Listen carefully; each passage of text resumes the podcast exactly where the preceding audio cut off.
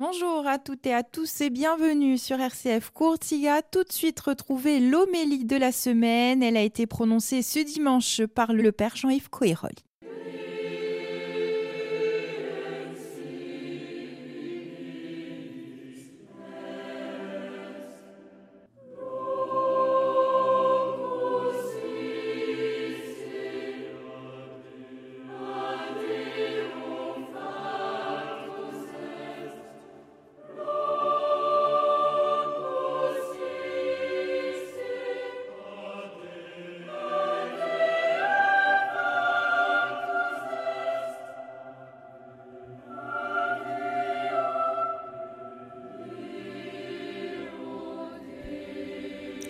De l'évangile de Jésus-Christ selon Saint Matthieu.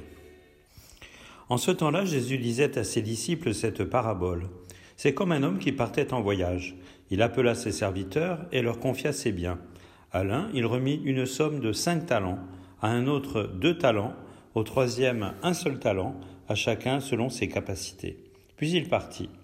Aussitôt celui qui avait reçu les cinq talents s'en alla pour les faire valoir et en gagna cinq autres. De même, celui qui avait reçu deux talents en gagna deux autres.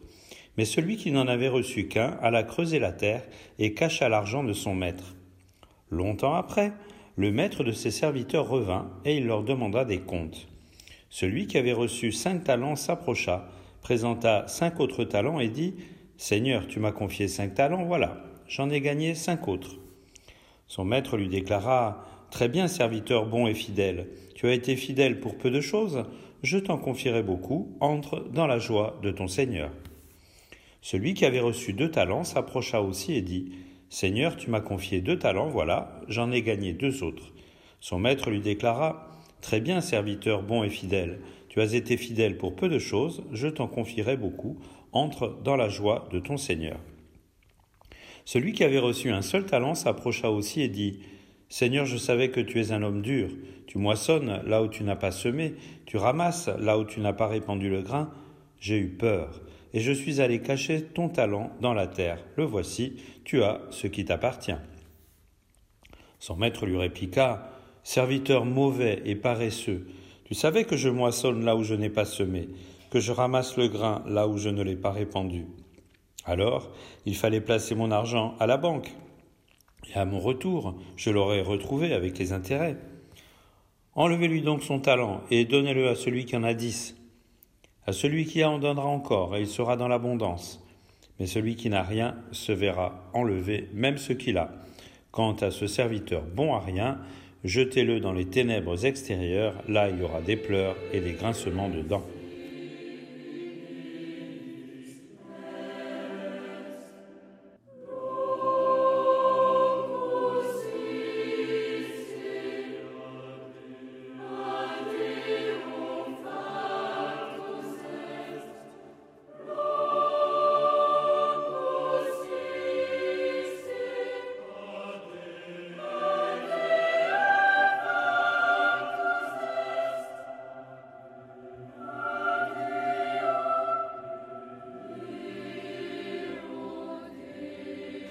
Chers frères et sœurs, Jésus nous adresse une parabole, c'est-à-dire une histoire inventée de toutes pièces, une histoire qui, comme toutes les histoires de Jésus, a toujours des exagérations, des choses pas toujours très logiques, mais tout ça pour nous inviter à réfléchir.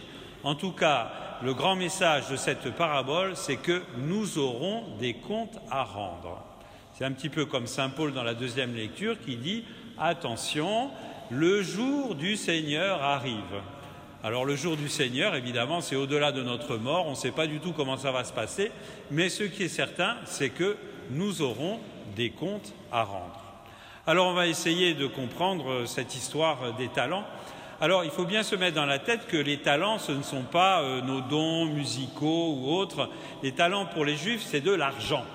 Et quand on dit 5 talents, ça correspond, allez, on va dire, à 50 000 euros. Voilà. Donc c'est une énorme somme.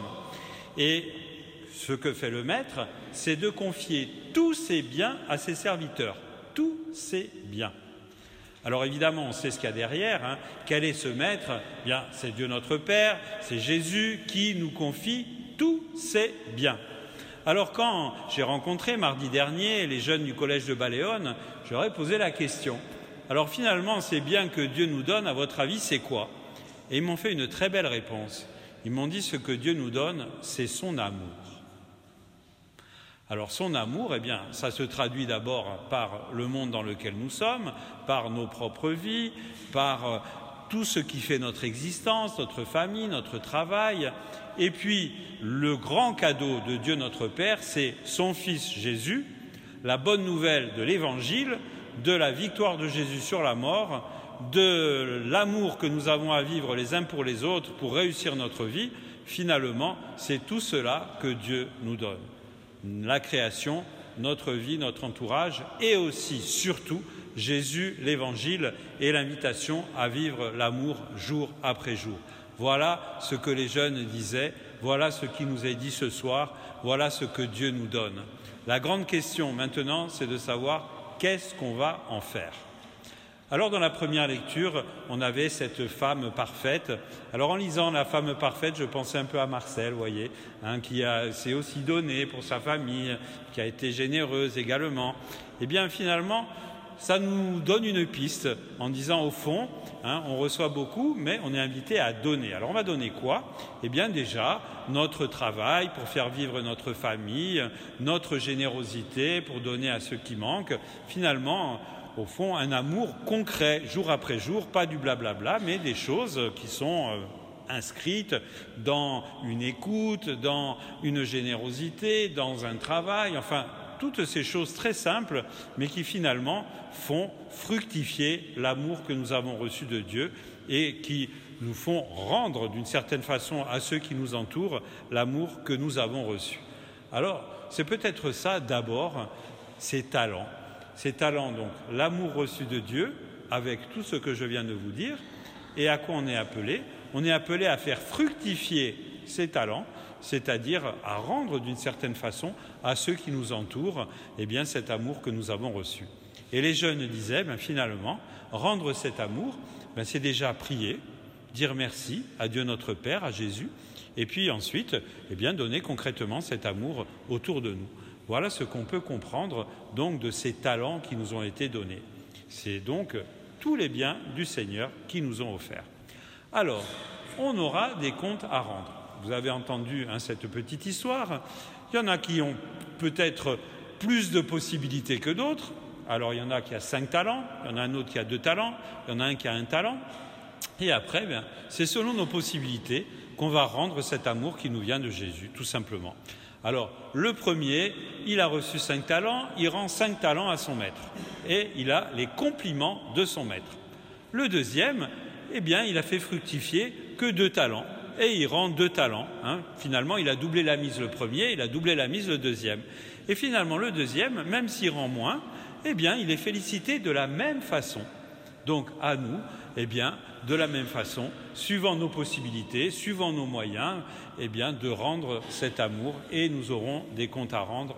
Le Christ nous demandera comment as-tu aimé?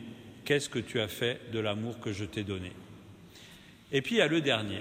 Alors le dernier, évidemment, c'est un peu plus particulier parce que lui, il a peur.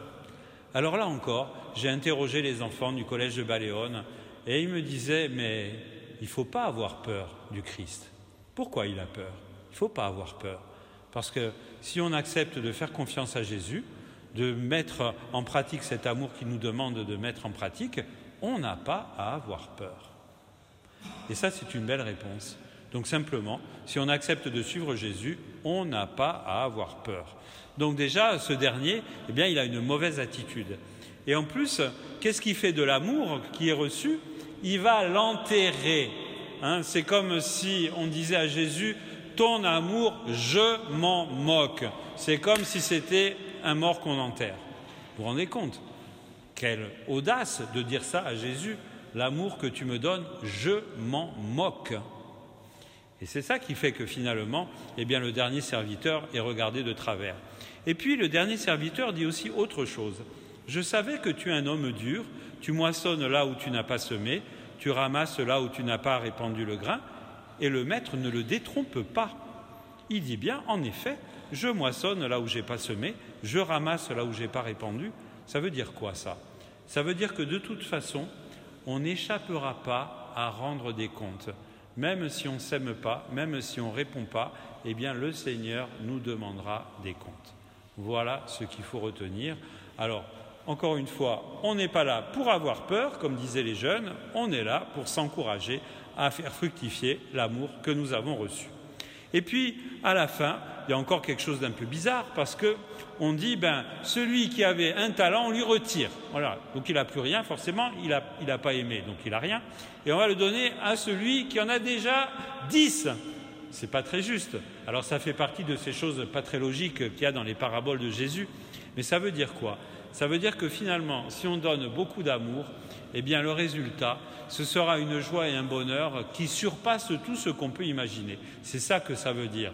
Alors, ce sera vrai au-delà de notre mort, mais c'est vrai maintenant.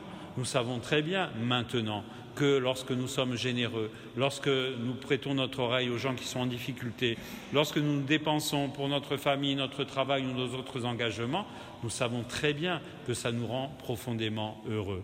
Mais finalement, c'est cela, le sens de ce dernier talent qui est donné à celui qui en a déjà dix. C'est tout le bonheur qu'on peut avoir à faire fructifier l'amour dont le Christ nous aime. Alors, je termine.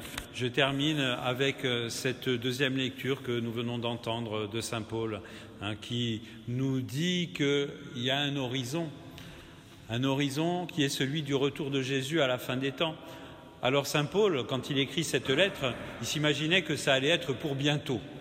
Voilà, pensait que hein, d'ici dix ans, d'ici vingt ans, hein, le Christ reviendrait, puis que ce serait gagné, qu'on serait bien tranquille et tout. Et puis finalement, hein, il a vieilli et il s'est rendu compte que le Christ prenait beaucoup de temps à revenir. Et ça fait 2000 ans que ça dure. On pourra se demander alors, Seigneur, qu'est-ce que tu fais Tu reviens ou tu reviens pas? Mais effectivement, de temps en temps, il y aura des âmes chagrines qui diront oh tout ça c'est du blablabla. En tout cas, c'est notre conviction que ce monde tel qu'il est, de toute façon, ne peut pas durer indéfiniment. Hein. Regardez un peu comme ça avance, ça ne peut pas durer indéfiniment. En tout cas, ce qui est sûr, c'est que le Christ reviendra pour faire toutes choses nouvelles et pour nous débarrasser de la souffrance, de la mort et de tout ce qui nous blesse et pour nous rendre notre dimension définitive. La dimension définitive de la création, parce que notre terre aussi sera renouvelée, et notre propre dimension définitive de corps humain de ressuscité à l'image du corps du Christ ressuscité. Alors vous rappelez le corps du Christ ressuscité, il a bien un corps, hein, marqué des clous de la croix, mais il apparaît, il disparaît, il mange, il parle, enfin bref, il est drôlement libre, hein, ce Seigneur Jésus ressuscité.